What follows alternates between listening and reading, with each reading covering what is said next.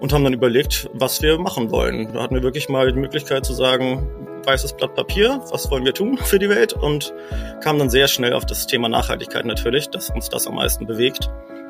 Und genau, das war so der, der Startpunkt. Und da haben wir gesehen, dass da einfach noch ein sehr, sehr großes schlafendes Feld ist im Bereich Nachhaltigkeit, dass da wirklich sehr, sehr viel Platz ist zum Innovieren und das halt ein sehr spannender Markt dann auch ist, um da halt irgendwie auch herauszustechen. Der Hauptpunkt, warum wir uns auch für Handtücher entschieden haben, es war nicht so, dass man aufgewacht ist, war Handtücher ist es auf jeden Fall das Produkt. Aber wir haben halt dann wirklich ein bisschen geschaut ähm, und gesehen, dass sich da am Markt, auch besonders damals, als wir vor dreieinhalb Jahren gestartet sind, sich fast gar nichts tut. Hallo und herzlich willkommen zum Podcast Fotografie für nachhaltige Marken. Mein Name ist Sophie Valentin, ich bin Fotografin und ich möchte den Wandel zu einer nachhaltigen Welt aktiv mitgestalten.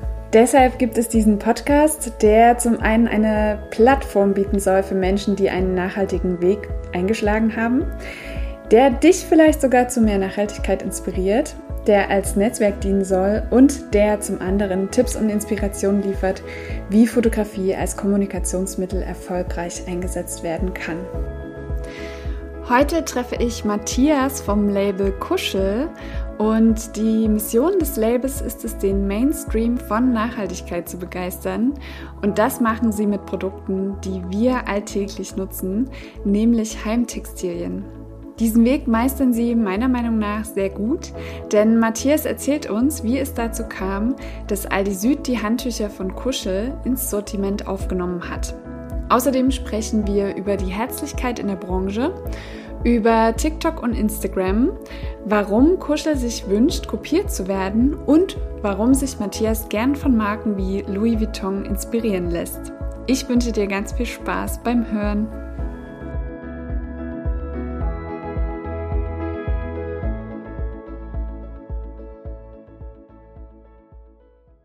Dann sage ich herzlich willkommen, lieber Matthias von Kuschel. Ich freue mich ganz sehr, dich heute in der Folge begrüßen zu dürfen und äh, vielen Dank schon mal für deine Zeit. Und ja, ich weiß gar nicht, wo ich anfangen soll bei Kuschel, weil ihr so viele tolle Themen und Aktionen macht, wie zum Beispiel Handtücher aus Holzanteilen.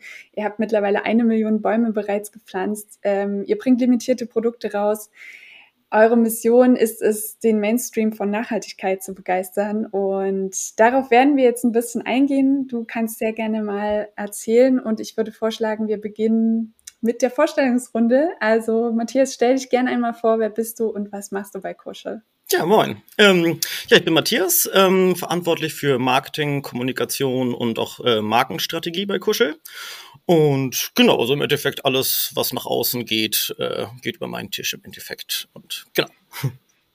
Ja, sehr cool. Ähm, warum habt ihr euch für eine nachhaltige Marke entschieden? Im Endeffekt, ja, klingt dumm, aber ist das Richtige zu tun. Also wir hatten halt, man arbeitet so viel in seinem Leben ähm, und verbringt so viel Zeit damit. Da haben wir uns überlegt, wirklich auch unsere Zeit in etwas Sinnvolles zu investieren und kamen alle aus äh, guten äh, Anstellungsverhältnissen, aber waren dann irgendwie, nee, wir wollen was Eigenes machen und Nachhaltigkeit ist einfach das größte Thema, was es gibt und das wichtigste Thema meiner Meinung nach auch. Ähm, wo man dann einfach ganz neue Lösungsansätze machen kann und auch das Wissen, was man über die Jahre gesammelt hat, auch mal mit einem richtigen Sinn dahinter irgendwie zu verbinden. Wie kommt, also weil du jetzt gerade sagst, äh, das Wissen, was du so oder was ihr so gesammelt habt, wie kam es dazu? Also gab es dann so einen auslösenden Punkt, wo ihr angefangen habt, euch mit dem Themen, Thema zu beschäftigen? Also der auslösende Punkt war eigentlich ursprünglich äh, Jim, ähm, unser Hauptgründer sozusagen. Äh, der vertreibt die Rucksäcke von der Marke Ethnotech. Ähm, und äh, da war ja irgendwann so, ja, jetzt, es läuft auf jeden Fall ganz gut. Deswegen hatte ich jetzt auch äh, Lust, eine eigene Marke zu gründen. Und dann hat er in sein Netzwerk geschaut, wen er da alles so hat und hat äh, mich und seinen Bruder angepinkt. Und genau, so kamen wir dann zusammen und haben dann überlegt, was wir machen wollen. Da hatten wir wirklich mal die Möglichkeit zu sagen, weißes Blatt Papier, was wollen wir tun für die Welt? Und kamen dann sehr schnell auf das Thema Nachhaltigkeit natürlich, dass uns das am meisten bewegt. Und genau, das war so der, der Startpunkt. Cool. Und erzähl gerne nochmal, äh, welche Produkte ihr jetzt aktuell sozusagen vertreibt. Ja, wir haben Handtücher in verschiedensten Formen, auch als äh, Waschlappen und so weiter und so fort. Dann haben wir Bademäntel und Kuscheldecken und Kuschelkissen und jetzt auch ganz neu das Facecare Pad, ein wiederverwendbares Abschminkpad. Oh, cool. An Produkten. Ja, das klingt sehr schön. Ich finde ja tatsächlich, es gibt noch gar nicht so viel in dieser ähm, Branche an, ja, man sagt ja Heimtextil, ne? Mhm. das ist ein relativ altmodischer Begriff, finde ich, aber das finde ich echt extrem cool, ähm, dass ja, also ich finde, oftmals vergisst man ja, dass auch die Heimtextilien nachhaltig sein sollten, weil das ist ja das, was auch an unsere Haut kommt. Ne? Genau, das ist auch der Hauptpunkt, warum wir uns auch für Handtücher entschieden haben. Es war nicht so, dass man aufgewacht ist, war Handtücher, ist es auf jeden Fall das Produkt. Aber wir haben halt dann wirklich ein bisschen geschaut ähm, und gesehen, dass sich da am Markt, auch besonders damals, als wir vor dreieinhalb Jahren gestartet sind, sich fast gar nichts tut und waren auf mehreren Messen und mit Leuten gesprochen und da war oft halt so, was macht ihr im Bereich Nachhaltigkeit? Ja, Ökotex 100. Mehr kann man ja nicht tun. So, ja, das ist halt eher die Abwesenheit von schädlichen Stoffen, äh, hat aber nichts wirklich mit Nachhaltigkeit zu tun. Und da haben wir gesehen, dass da einfach noch ein sehr, sehr großes schlafendes Feld ist im Bereich Nachhaltigkeit, dass da wirklich sehr, sehr viel Platz ist zum Innovieren und das halt ein sehr spannender Markt dann auch ist, um da halt irgendwie auch herauszustechen. Das ist natürlich auch wichtig als kleines Startup, dass man nicht in einen völlig gesättigten Markt reingeht, sondern auch natürlich Potenzial hat, äh, um zu innovieren und dann halt auch seine Mission halt mehr äh, sozusagen Platz zu, äh, zu schaffen für die Mission, genau. Ja, absolut. Und ja, wenn man bei euch auf die Seite kommt, dann findet man so, ähm, ja, ich sag mal so Sätze wie, dass ihr die Messlatte für Nachhaltigkeit höher setzen wollt und dazu eine echte Alternative anbietet. Erzähl gerne mal, wie macht ihr das? Genau, das ist bei uns, das kann man eigentlich in drei Schritten ganz gut zusammenfassen. Ähm, das, was für den ähm, Otto-Normalverbraucher vielleicht das Langweiligste ist, sind die Materialien. Für uns eigentlich das Wichtigste, wenn man da natürlich den höchsten Impact auch schaffen kann. Ähm, da verwenden wir Biobaumwolle jetzt aus Tansania, die regenbewässert ist, und äh, Buchenholzfasern aus Österreich, auch bekannt als Tencel Modal. Ähm, und da haben wir wirklich sehr viel Zeit reingesteckt, besonders jetzt die Bio-Baumwolle auch wiederum. Früher hatten wir Bio-Baumwolle aus der Türkei bezogen, die Tröpfchen bewässert war, äh, was natürlich viel besser ist als die meiste andere Baumwolle, die auf dem Markt herumfliegt. Aber das mit Tansania, da haben wir äh, Felder entdeckt, ähm, die in der Nähe vom Kilimanjaro sind, die halt nur mit Regenwasser, äh, Regenwasser auskommen, was natürlich noch ein viel, viel größere Ersparnis ergibt. Und ähm, das sind halt, sagen wir so, auf der Materialebene ähm, Fasern, die halt wirklich äh, sowohl Nachhaltigkeitsaspekte bedienen als auch einen Kundenvorteil. Da wir Menschen brauchen ja natürlich auch immer einen Vorteil für uns selbst, so, sonst, sonst kauft man ja auch Sachen nicht. ähm, genau, durch diesen Materialmix sparen wir schon mal 90 Prozent an Wasser und über 50 Prozent an CO2-Emissionen. Dann haben wir im nächsten Schritt mit der Klimapartnerschaft, ähm, so ein Nachhaltigkeitsauditor hier aus Hamburg, ähm, die ganze Supply Chain berechnen lassen ähm, und das halt alles umrechnen in CO2-Äquivalent und im Wasserverbrauch. Das kompensieren wir dann wiederum mit Goldstandard-Zertifikaten, dass wir plus minus null sind. Und dann pflanzen wir nochmal zwei Bäume on top für jedes Produkt. Wobei äh, natürlich bei den Endkunden oft halt das Thema Bäume pflanzen hängen bleibt. Äh, für uns ist das eher das kleine i-Tüpfelchen äh, auf dem Sahnehäubchen der Nachhaltigkeit. So. Also das ist ähm, natürlich gut zu machen, aber mit Bäumen kann man halt nichts wissenschaftlich wirklich kompensieren. Da gibt es einfach noch keine richtigen festen Studien, sondern das machen wir einfach on top, um diesen positiven Impact äh, zu erschaffen, um dadurch halt mehr Ressourcen zurückzugeben, als wir im ganzen Prozess verbrauchen. Ähm, aber das ist immer so, so ein Ding. Ne? Für uns ist die Materialkunde sozusagen das Wichtigste, dass wir möglichst äh, schonend mit der Umwelt äh, umgehen. Ähm, und das mit den Bäumen, Pflanzen kommt gut an in der Kommunikation, aber ist also auch ein wichtiger Teil. Aber ist, wir machen viel mehr als das. Kannst du noch mal erklären, was diese Tröpfchenbewässerung bedeutet? Ja, also normalerweise oder oft werden äh, Baumwollfelder einfach geflutet ähm, das ist noch leider immer noch ein gängiges Mittel, wo halt ganz viel Wasser verschwendet wird, wo einfach Wasser sozusagen über die Felder rüber und mit einer Tröpfchenbewässerung, äh, das sind so Schläuche mit so kleinen Löchern drin, die genau dort halt Wassertropfen ablassen, wo das Wasser auch benötigt wird, um das Wasser halt möglichst effizient im Boden irgendwie zu verteilen. Und ähm, das war schon mal besser als, als äh, oder somit das Beste, was wir vorher gefunden haben. Aber dann die Biobaumwolle aus Tansania, die ist natürlich noch effizienter, indem halt Regenwasser nur verwendet wird. Ja, vielen Dank nochmal für die kurze Erklärung. Ich finde das ja sehr, sehr spannend. Ja, wie lautet jetzt euer Plan, den Mainstream vom Thema Nachhaltigkeit zu überzeugen? Ja, das hat so zwei Facetten, würde ich sagen. Einmal durch unsere Marke an sich, dass wir mit den Endkonsum Endkunden sozusagen zeigen, guck mal, man kann ein hochwertiges Produkt, was dann dementsprechend auch länger hält äh, und dir auch persönliche Vorteile bietet, einen sehr, sehr, sehr nachhaltigen Ansatz fahren. Das ist so auf, die eine, auf der einen Seite einfach Kunden zu zeigen, guck mal, es geht auch anders, man kann viel nachhaltiger wirtschaften, als was jetzt irgendwie Mainstream gang und gäbe ist. Und auf der anderen Seite, wo ich glaube, auch der größte Impact ist, dass wir andere Firmen noch inspirieren, sogar, dass sie uns kopieren. Und ähm, da bin ich auch sehr happy, das kann man nicht genau nachweisen. Aber als wir gestartet sind, gab es das noch in Deutschland nicht. Ähm, mit äh, einem positiven Art des Konsums.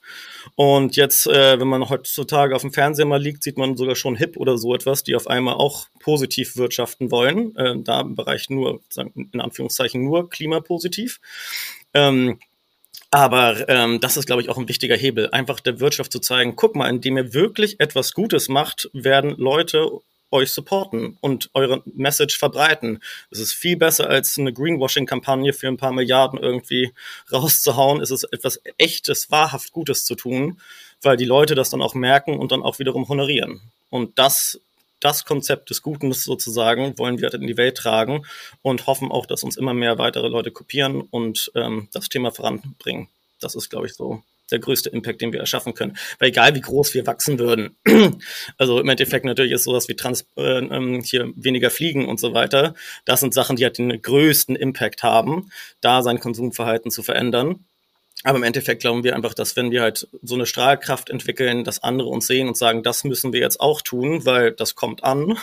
Das sind ja alles wirtschaftlich denkende Unternehmen. Ähm, das lohnt sich im Endeffekt auch. Dann haben wir es geschafft, dass Leute uns kopieren und halt auch dem Weg folgen. Und da, dadurch schaffen wir halt viel mehr Impact, als was wir als Firma jemals selbst schaffen könnten. Das ist ein richtig cooler Ansatz. Klingt total gut, weil normalerweise kennt man ja dieses Konkurrenzdenken, ne? dieses ähm hoffentlich machen die mir das jetzt nicht nach oder ja. klauen mir nicht meine Ideen. Also das so zu sehen, ist richtig, richtig cool. Ja, und also es, ist, es gibt noch so wenig nachhaltige Brands und auch wenn man sich mit, also deswegen finde ich auch das ganze Thema Nachhaltigkeit so schön, wenn man sich äh, äh, auf ein Event mit nachhaltigen Brands trifft, auch wenn man die gleichen Produkte verkauft, ist man sofort am Abkumpeln, ist es sofort nett, man tauscht sich aus, ist offen, gibt sich Tipps und Tricks irgendwie. Ähm, wenn man dann halt bei einem Oldschool-Unternehmenstreffen ist, wo andere sind, dann ist es eher stillschweigend und genau so dieses typische Alte. Aber das Schöne ist bei der ganzen Nachhaltigkeit, dass die Leute, die da auch arbeiten, alle halt sehr intrinsisch motiviert sind und halt ein höheres Ziel verfolgen. Natürlich muss es wirtschaftlich irgendwie funktionieren, klar. Aber da ist halt einfach eine ganz andere Stimmung bei den Unternehmen als äh, bei den typischen alten klassischen Unternehmen. Das ist echt schön. Ja, also das ist auch auf jeden Fall meine, ähm, mein Empfinden so in dieser Branche. Ich finde auch, wenn man auf Messen ist, ist es irgendwie ein viel herzlicheres und wärmeres ähm, Miteinander, ne? Total. Das finde also, ich auch total, ja. Echt tolle Menschen. Das macht dann auch wirklich richtig Spaß, auch dann zu arbeiten, ja. wenn man dann immer nette Leute trifft und sofort per Du ist und genau. alles einfach sehr, sehr nett ist und man sich dann wirklich hilft gegenseitig, anstatt irgendwie Konkurrenzdenken zu entwickeln. Ja, voll. Genau, ähm, jetzt habt ihr ja auch, äh, wie ich finde, ein riesiges, so einen riesigen Durchbruch mit ähm, Aldi Süd. Ihr könnt äh, dort sozusagen eure Produkte vertreiben. Ähm, was ich finde, das ist ja auch zum Thema Mainstream, ne, dass dieses Thema mehr und mehr äh, in diesen Alltag kommt. Wie kam es denn dazu, dass ihr eure Produkte dort äh, vertreiben könnt? Äh, die sind auf uns aufmerksam geworden und äh, machen auch jetzt mit vielen Startups ähm, unter der Kampagne ähm, What's Next ähm, verschiedene kleine Startups, die sie supporten und waren da halt eine Aktionswoche drin. Und dafür haben wir dann auch das Essential-Handtuch in limitierter Auflage entwickelt, ähm, was halt einfach 40 Prozent günstiger ist als unser normales Handtuch durch weniger Grammatur und so weiter und durch die höheren Bestellzahlen. Und das ist natürlich halt im Endeffekt ein wichtiger Punkt, um den Mainstream auch zu erreichen, Preis. Das ist natürlich leider auch so ein Ding, was man halt niemals äh, sozusagen wegdenken kann. Aber ähm, genau, das kam dann so durch äh, unsere Kommunikation wahrscheinlich, dass sie uns entdeckt haben. Cool. Und äh, genau, das hat sozusagen, das hat es mit diesem limitierten Produkt auf sich, dass ihr praktisch ähm, dieses Handtuch nur so lange verkauft, wie es produziert ist? Oder Nee, es liegt eher an der Bestellmenge auch. Also einmal sagen, haben wir etwas entwickelt mit weniger Grammatur und weniger Oberflächenstruktur etc. Dadurch einmal Kosten gesenkt und einmal, indem halt ein großer Auftrag kommt, konnten wir halt eine große Bestellung abgeben. Und dadurch ist es limitiert, weil wir erst wieder nachproduzieren können, wenn so ein weiterer großer Auftrag reinkommt. Ähm, ja, okay. Deswegen, da, also das ist halt schon auch, desto mehr man bestellt, desto günstiger wird der Preis dann auch. Und äh, das ist deswegen halt limitiert. Durch ja. sozusagen da den nächsten größeren Partner zu finden, wäre dann jetzt die, der, der nächste Schritt beim Essential Handtuch. Cool, sehr gut. Ja, jetzt seid ihr ja auf Instagram sehr äh, aktiv. Ich habe euch ja darüber auch entdeckt. Und da ist natürlich meine spannende Frage, weil ich ja selbst auch Fotografin bin. Ähm, welche Rolle spielt Fotografie für eure Marke?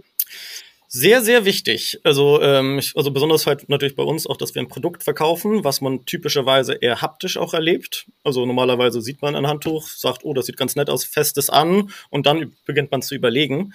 Ähm, dementsprechend sind Bilder natürlich auch sehr, sehr wichtig für uns, um halt natürlich einmal die sagen, die, äh, den Nachteil des Internets, halt fehlende Haptik auszugleichen.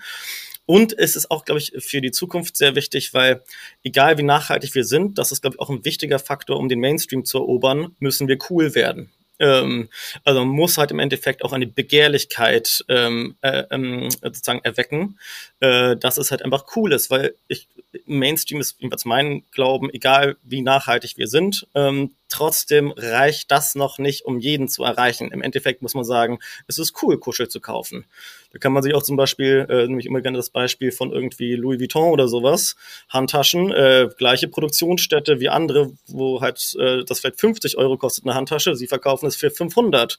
Wenn sie dann halt eine Handtasche für 800 oder 1000 Euro rausbringen, ist sie noch begehrter, weil sie halt noch toller ist, gefühlt, obwohl das natürlich gar nicht rational äh, logisch nachzuvollziehen ist. Aber trotzdem schaffen halt diese Luxusmarken eine Begehrlichkeit zu erwecken, ähm, die dann wiederum halt ein Preispremium relativieren. Und das ist natürlich wiederum eine Marge, die man dann für Nachhaltigkeit besser einsetzen kann. Ähm, dementsprechend ist Fotografie da auch sehr, sehr wichtig, glaube ich, um das Image zu stärken und zu schärfen und halt wirklich ähm, cool zu werden als Marke und begehrlich dadurch. Ja, äh, da ploppen jetzt gerade noch ein paar weitere Fragen auf. Also erstens, habt ihr, ist es bei Aldi sozusagen möglich, auch das Handtuch anzufassen? Weil meistens ist es ja verpackt, beziehungsweise wie, wie funktioniert euer Verpackungssystem da? Wir hatten ein kleines Fühlfenster mit drin. Also okay, so, so, so einen kleinen Kreis drin, weil ja. wir dachten auch schon, ja, dass nicht, dass die Leute das aufreißen, dann fliegen die Dinger da irgendwie herum, äh, sondern dass man das schon mal auch mal anfassen kann und fühlen kann. Deswegen also ein kleines Fühlfenster integriert. Ja, cool. Und ähm, genau die nächste Frage, die ich mir stelle, weil du das jetzt auch mit Louis Vuitton angesprochen hast, ähm, macht ihr das sozusagen, also ihr schaut dann schon eure Zielgruppe an auf Instagram oder und, und passt dann sozusagen eure Inhalte an? Oder was ist so ein bisschen euer Ding, dass ihr sagt, wir wollen, wir schaffen das cool zu sein oder halt genau auch junge Menschen zum Beispiel anzusprechen? Also ich schaue mir da gerne auch äh, die coolen On Vogue Brands an, äh, die im Internet gerade agieren aus dem Bereich Mode. Also da, die sind natürlich halt auch noch, noch mehr lifestyleiger und noch affiner zu dem Thema. Wenn man sich Heimtextil anschaut, da tut sich auch langsam etwas, aber halt eher schleppend. Dementsprechend äh, kann man da sich immer ganz gut an den Modeunternehmen orientieren, was gerade anscheinend gut ankommt. Ähm, und äh, genau, so holt man sich etwas Inspiration von den Großen. Ja, sehr gut. Und ich finde das ähm, mega cool. Also ich finde euren Auftritt super schön, Check. weil ähm, dieses genau, wie du das schon gerade angesprochen hast, Heimtextil ist vielleicht jetzt nicht für alle so mega spannend, aber das so zu transformieren und zu sagen, inspiriert durch große Modehäuser, mega coole Idee, also richtig cool. Ähm, seid ihr auch auf, auf, TikTok unterwegs oder? Ja, gerade angefangen, aber etwas cool. schleppend. Es ist nicht ganz so einfach. TikTok muss man erstmal verstehen und ein bisschen Zeit rein investieren, glaube ich. Auf jeden Fall. Aber bist du der Meinung, dass das ähm, auch so ein, so ein Kanal wäre, der für alle interessant sein könnte? Ja, ich bin da jetzt nicht in den neuesten Studien drin, aber anscheinend gibt es ja jetzt auch den Shift, dass da auch etwas ältere Menschen, äh, so wie ich, da als auch bei TikTok abhängen und nicht nur äh, die, die, die jüngere Generation. Dementsprechend, ich glaube, das ist schon ein wichtiger Kanal für die Zukunft. Äh, mal schauen, ob das jetzt wirklich in einem Jahr schon so ist oder sich erst entwickelt. Aber da Facebook und Instagram ja so ein bisschen gefühlt auf einen absteigenden Ast sind, äh, ist das jetzt gerade so das nächste große Thema, die nächste große Plattform, die, die am Start ist. Deswegen müsste man auf jeden Fall da noch mal ein bisschen mehr rein investieren und gucken, dass man auch da irgendwie gut äh, vertreten ist. Was steht so für euch in nächster Zeit auf dem Plan? Darfst du da schon irgendwas verraten, was so ansteht? Äh, dann kommen äh, unsere neuen Kuscheldecken. Ähm, da haben wir jetzt äh, ganz viele neue Designs entwickelt und äh, die kommen Ende September dann bei uns an. Das ist so der, der nächste große Schritt. Genau, wir versuchen auch immer unser äh, Sortiment zu optimieren, ähm, dass wir halt nicht in Fast-Fashion-Zyklen denken und äh, irgendwie Müll produzieren, was dann doch niemand braucht und was man dann schnell salen muss, sondern wir versuchen halt immer unsere bestehenden Styles, die gut funktioniert haben, eins zu eins weiterzuführen mit neuen Extensions, also neuen Farbvarianten und dann halt neue Designs auch zu testen, um zu schauen, ob die besser funktionieren, so dass man halt eher zeitlose Klassiker im Endeffekt hat. Natürlich braucht man immer wieder mal auch einen neuen Impuls optisch, aber dass man halt nicht einfach immer alles über den Haufen schmeißt, sondern halt die Sachen, die funktionieren, die werden beibehalten und weiterentwickelt. Das ist, glaube ich, auch wichtig zu lernen und zu schauen. Deswegen haben wir auch sehr oft äh, Crowdfundings gemacht, um halt auch immer zu schauen, wie bestellen wir richtig.